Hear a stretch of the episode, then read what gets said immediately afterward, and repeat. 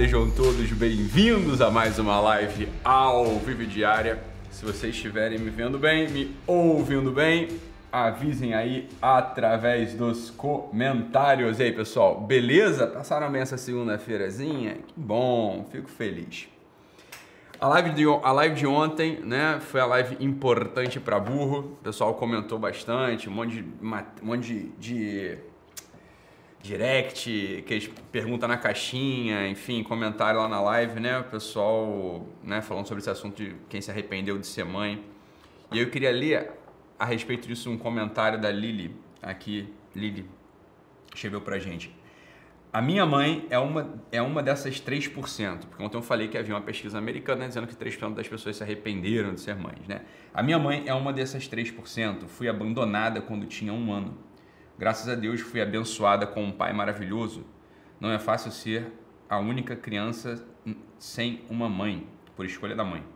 Rezo para que essa menina, ou seja, a filha daquela moça da, da matéria lá, encontre forças para superar e perdoar sua mãe no futuro, assim como eu encontrei. Que bom, Lili, ouvirei as suas palavras, tá? Muito bom. Então, para quem não viu a live de ontem, ela está salva, como vocês já sabem, né, no YouTube aqui, porque as lives são gratuitas. E quero falar duas coisas hoje. São dois assuntos. A live hoje tem dois assuntos e uma coisa que eu acho que vocês vão gostar. Anotem este número, porque este é o número do Disque Doc, ok? Então vocês podem fazer ligações e algum de vocês irá falar comigo hoje. A questão é a seguinte, tá? Não quero ser chato, não quero ser estraga prazer beleza? Mas eu entendo que alguns de vocês vão querer falar, vão querer agradecer, contar a sua história. Se, você, se só tivéssemos nós dois aqui na rua, se, se me encontrasse aqui na rua, se encontrasse aqui no corredor do prédio, seria ótimo, excelente. Eu te abraçaria, ouviria a sua história com toda a emoção do mundo, né? às vezes até me emocionaria, me encheria de lágrimas, te daria um abraço, um beijo. Agora, quando você conta a sua história para as outras pessoas é muito desinteressante, aí o programa fica muito arrastado, fica um saco. Então, eu entendo que você vai querer agradecer, falar alguma coisa, mas não conta a sua história. Não é, é, é o número vai ser dado para você fazer uma pergunta. Aí essa pergunta vai ser respondida, beleza? Pode ser uma pergunta pessoal, só não expõe ninguém da tua família, né? Então, né, você sabe, né, o que eu tô falando. Pode ser uma pergunta genérica, abstrata, alguma coisa, ok? Mas a questão é essa, só evite de ficar contando uma história muito longa, né? Porque lá, Ítalo, eu te conheci em 2018, aí eu fui não sei aonde, depois eu fui não sei aonde, sempre transformou não sei com quem, depois não sei o quê. Né? Cinco minutos de história da sua vida que é desinteressante para todo mundo. Beleza? Então, o número é o seguinte, DDD 44 44 91 13 02 33. 44 DDD 91 13 02 33. Esse é o Disque Doc. Começando aqui o assunto de hoje, olha o que que me aparece aqui. Beleza? Olha o que que me aparece aqui no né, no El País e em todas as agências, né? Tudo Estadão, Folha, né, Globo, tudo noticiou uma coisa que a gente já tinha falado lá na quarta-feira passada, tinha sido publicado na quinta-feira. Então, se você quiser saber né, o que, que vai acontecer, cola na gente, ok? Cola na gente porque a gente né, sabe para onde a coisa vai, beleza? Então, a gente falou lá naquela live, naquela aula especial sobre o Covid, sobre vacinação em. Né? Falamos o seguinte, alguém perguntou lá, falou, olha, minha esposa não vacina, só vai vacinar depois de 20 semanas, porque antes de 20 semanas o negócio não tá claro lá no artigo. Pronto, batata. Batata. Sorte que o pessoal não passou vergonha dessa vez. Porque o pessoal, como, ah, é o Ítalo que tá falando. Aí o pessoal já quer contrariar. Dessa vez o pessoal botou o galho dentro, ficou quietinho e falou, é, acho que eles têm razão. Ficaram na deles lá, ninguém passou vergonha em público. Né? Viram lá o artigo sendo é, analisado. Dr. Guilherme, meu amigo, a gente analisou o artigo, a gente discutiu o assunto e falou: olha, esse, essa publicação aí de vacinação em grávida está inconsistente né, está inconsistente. Pronto, batata. São Paulo e Rio paralisam vacinação de grávidas após Anvisa suspender o uso em gestantes, ok? A agência determinou, a Anvisa determinou na noite dessa segunda-feira a suspensão imediata da aplicação do imunizante papapá. Beleza? Então, a gente já tinha noticiado isso com quase uma semana de antecedência. Não tinha noticiado porque não era notícia ainda, só tínhamos apontado para onde a coisa ia, ok? Então, cola na gente para vocês né, saberem, estarem sempre mais bem informados. A questão é que na quinta-feira, agora à noite, vai ao ar o segundo episódio do programa Covid hoje, tá? é, 8 da noite, quinta-feira aqui no meu canal no YouTube. Mas eu queria falar com vocês uma outra coisa ainda, antes de atender as ligações, que é a seguinte, né? Você vê, não... Quer ver que no Brasil, hoje, você tem uma carência, uma ausência da capacidade de comunicação dos escritores, né? dos escritores, dos poetas mesmo. Né? tô nem falando do pessoal de, dos críticos, do pessoal de, entre aspas, alta cultura, porque isso tá muito mal das pernas hoje no Brasil. Né? Mas existe uma dificuldade muito grande desse pessoal se conectar com o ouvido e com o coração dos leitores. Quer dizer, uma desconexão muito grande, assim, vai para o campo da loucura.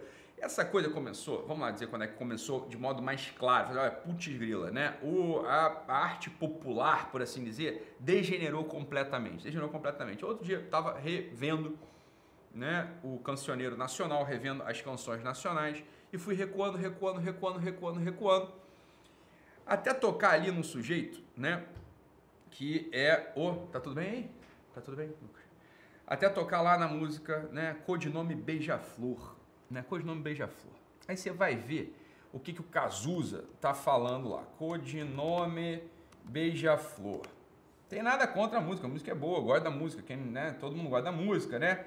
Só que aí você começa aqui os negócios, que, você, que aí que, que é o assunto. Esse que é o assunto. Você fala assim, olha só, que só eu que podia dizer dentro da sua orelha fria, dizer segredos de quê? Segredo de quê? Quem lembra da, quem lembra da letra da música, né?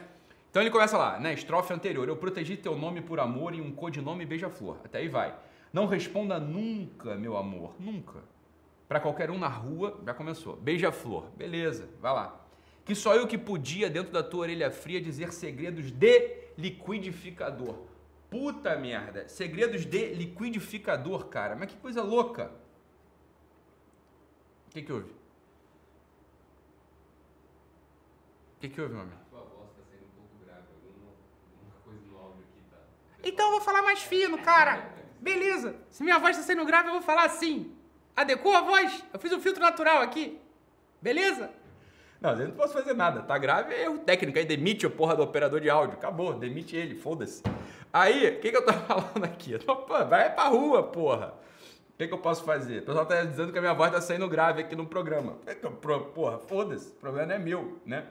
problema é do operador de áudio. Ele vai pra rua, tá? Agora arranjar aí, vai pedir dinheiro no sinal. É isso que tu vai fazer agora, beleza? Aí o que acontece? Aí vem aqui, né? É, isso aí é o GH, é, o, é a testosterona que eu tô tomando, tá deixando minha voz grave. É assim mesmo, fica tranquilo, beleza? Aí vem o Cazuza, mas tá insuportável, não dá para assistir? Qualquer coisa cancela essa merda, eu vou almoçar também. Tô, não, não preciso gravar esse programa hoje. Ah, tá insuportável dá para assistir? Dá para assistir? Dá para assistir. Então, porra. Beleza. Aí vem o caso com essa porra aqui que a gente chamaria em psiquiatria de jargonofasia. O que, que é isso? É uma salada de palavras. Né? Salada de palavras. É, não é nada com nada. Esse liquidificador ele entra aqui só para rimar com amor e beija-flor e com dor. Não tem mais mínimo sentido esse segredo de liquidificador. Aí o sujeito põe, aí o professor de literatura põe lá na prova para o pessoal interpretar o que, que o Cazuza queria dizer com isso. Ele não quer dizer porra nenhuma com isso, está entendendo? Não quer dizer nada com esse negócio. Esse segredo de liquidificador não está em lugar nenhum com, com é, indico a vocês a leitura de um texto do Eliot, né, que é tradição e talento individual. Então ele fala o seguinte, ele faz aqui uma análise sobre a crítica e a tradição. Ele fala o seguinte, olha, todo, todo, todo poeta, ou todo poema, ou todo literato, ou toda literatura, para ser literatura, para estar dizendo alguma coisa, tem que estar dentro de uma tradição. Quando essa tradição ela se perde, aquelas palavras elas perdem significado, elas perdem sentido, elas não significam mais nada. É equivalente a não ler, é equivalente a não, não, não tem impacto, não tem sentido nenhum que acontece é que esses nossos poetas, né, esses nossos poetas vulgares do, da, da poesia da poesia vulgar, essa poesia da rua, né, a música, a poesia de elevador, por assim dizer, eles já tinham se desconectado. E aí que eu quero indicar para vocês uma coisa que é muito sintomática e é assustadora. É assustadora. Eu indico a vocês assistir, vocês assistirem as entrevistas né? Vocês podem achar, se vocês conseguirem ir lá no arquivo e ler as entrevistas da Clarice Lispector, né? ali do final de 68, não, de 68 até 1970, ela na revista Manchete publicava algumas entrevistas com pessoas notáveis, tá? É difícil achar esse arquivo, mais recente, recentemente não, mas a gente consegue achar hoje esse, essas entrevistas, tá? Num canal do YouTube que alguém colocou lá essas entrevistas narradas, beleza? Então tem é, Alterquia, o nome do canal no YouTube que colocou. Alterquia, com que? Q-U-I-A. Lá nesse, nesse canal Alterquia, você consegue encontrar as entrevistas da Clarice Lispector com o Nobel Pablo Neruda, antes de ele ter ganhado o prêmio Nobel. Tá? Você consegue encontrar a entrevista que a Clarice Lispector faz com a entrevista dela com o Antônio Carlos Jobim, nosso maestro, Tom Jobim. A entrevista dela com Chico Buarque de Holanda, novinho, tinha 25 anos, o Chico Buarque de Holanda, quando concedeu a entrevista a Clarice Lispector. E se você, claro, a gente fica muito feliz, porra, tô vendo a Clarice aqui com Tom Jobim, tô vendo a Clarice com Pablo Neruda, tô vendo a Clarice aqui entrevistando o jovem Chico. Então você, você fica eufórico, fala, meu Deus do céu, que legal ouvir essa entrevista aqui. Mas se a gente tirar um pouco dessa euforia, né? Porque são personagens importantes, né, para nossa pra cultura nacional. Se tirar um pouco dessa euforia e esquece, vamos ver o que, que eles estão falando aqui. É um, é, uma, é um desespero. É um desespero. É um desespero. Lá para as tantas, a própria Clarice, na entrevista dela com o Tom Jobim, ela fala, um, tá perguntando um negócio, aí começa a ficar uma loucura, um negócio surrealista. E ela mesma fala lá para as tantas na entrevista, olha, eu não estou entendendo mais nada do que está sendo dito aqui. Né? Mas acho que faz sentido. toda literatura, toda produção literária, de romance, poética, de música, a partir daquele momento se torna isso. Fala, olha, não estou entendendo mais nada. É, mas deve ter algum sentido. Estou entendendo mais nada, mas deve ter algum sentido. É uma tragédia. É uma tragédia. Fala, olha, é óbvio, é óbvio que numa civilização na qual os livros são rasgados, ou perdem importância, ou são queimados, ou são escritos sem sentido, né? Uma civilização na qual os livros, os livros, o Schein falou isso. Né? Schein fala o seguinte, olha, numa civilização na qual os livros são queimados, no momento seguinte as pessoas serão queimadas. As pessoas serão queimadas. Em 1933, vocês se lembram disso? A juventude nazista, a juventude nazista entrou nas bibliotecas das universidades na Alemanha e pegou alguns livros e botou foi fogueira pública. Isso aconteceu na Alemanha, em alguns lugares. Queimando livros. Queimou Marx, queimou Freud, queimou, queimaram os livros lá. Então, quando se queima, qualquer livro que não exaltasse, exaltasse o povo alemão, era queimado. Tá? Botasse em xeque a superioridade do povo alemão, era queimado. Beleza. Aqui no Brasil não houve isso, a princípio, não houve. Não teve queima, não teve uma queima de livros em praça pública, teve uma coisa mais terrível. Uma coisa mais terrível ainda. Teve um cessar da produção literária. Um cessar da produção literária. A produção literária desde a década de 60 no Brasil, 60, 70, com raras exceções, com raros espasmos de tentativa de sobrevivência, é uma tragédia é uma tragédia. É um nada com nada. Escutem, ouçam, ouçam a MPB, né? ouçam as letras da MPB. Aquilo ali parece conversa de louco, conversa de bêbado, bicho. Não é nada com nada com nada. Então, assim, palavras soltas, desconexas, que não significam nada. A poética nacional, a literatura nacional é uma tragédia. O que, que vai acontecer com um país no qual a literatura acaba? É evidente que vai ser o país mais assassino do mundo. É evidente que vai ser o país mais assassino do mundo. País, o, país, o Brasil é o país que mais mata no mundo, mais homicídios tem no mundo é o país, é o Brasil. É óbvio, não tem literatura, porra. Tem literatura, ou seja, você não tem o domínio das palavras. Sem o domínio das palavras, o sujeito vira bicho. Aí você vai para o império da força, para o império do mais forte.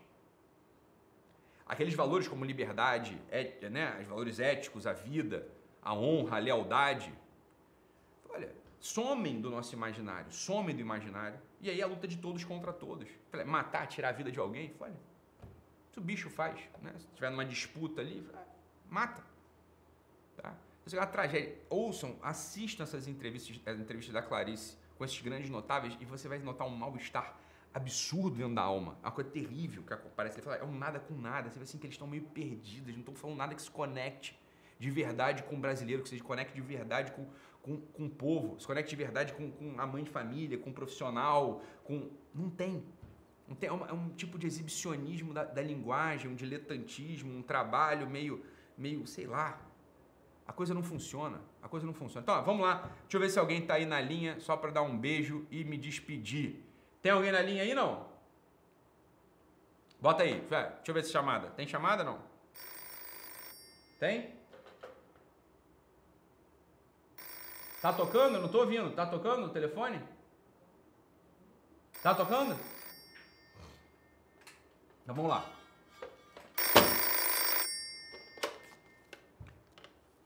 Alô? Alô? Alô, quem tá falando?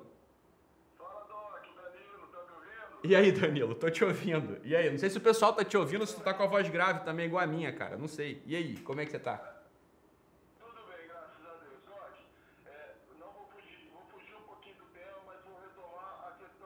Manda brasa. de ser pai é, e mãe que você comentou na live ontem. Sim, A minha pergunta é, pra você, Doc, sim. o que você acredita ser fundamental é, no aspecto emocional para um casal que está tentando ter filhos há um tempo e tem dificuldade? Essa Perfeito. é a minha pergunta. Tá bom, Danilo. Muito... Aqui? Beleza, muito obrigado. Você tá falando da onde, Danilo? Só eu saber.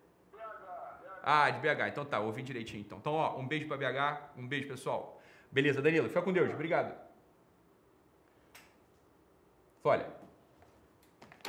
Vamos lá.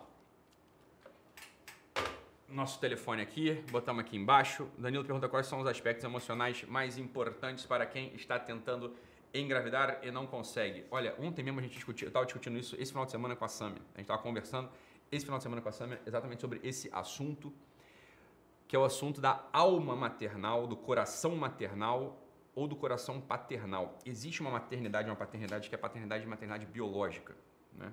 E essa realmente ela só se verifica se os dois, se as duas pessoas tiverem condições. Agora, deixa só que eu falar isso pro teu coração, Danilo, olha só, uma coisa assim, ó. Um pai ou uma mãe, e a gente sabe que existe gente assim, né? Um pai e uma mãe que possam ter filhos, não significa que eles vão estar dentro do sentido que eles vão estar felizes, que eles vão estar preenchidos, nada disso não significa nada disso, né? Ou seja, a única, a, a maternidade ou a paternidade biológica, eu vou falar uma coisa meio dura aqui pra você. Coelho tem, gato tem, cachorro tem, vaca tem, não é isso? Não é isso? E daí vem um pouco as críticas em relação às famílias numerosas, porque por um tempo só as pessoas mais pobres, não é isso? É assim que eles pensam, as pessoas mais pobres, sem acesso à informação, sem acesso à cultura, tiveram muitos filhos. E o pessoal olha para olha essa galera e fala assim: ah, isso é um absurdo, né? Isso é um absurdo, parece coelho. Olha, é verdade. Não é verdade, não é verdade que estão dizendo, mas é verdade que coelho tem muito filho. É verdade que coelho tem muito filho. Para que a paternidade e a maternidade tenham sentido real, um sentido real, o homem e a mulher têm que construir em si um coração e um, um coração e uma alma paternal e maternal. O que é o coração e a alma paternal e maternal? É olhar cada pessoa desse mundo, preste atenção nisso aqui, isso aqui que é importante. Olhar cada pessoa desse mundo como alguém dotado de corpo e alma e espírito. Quando a gente faz essa mudança e começa a olhar para as pessoas desse mundo como alguém dotado mesmo, né? dotado mesmo, de corpo, alma e espírito, a gente passa a querer desenvolver não só o corpo daquela pessoa.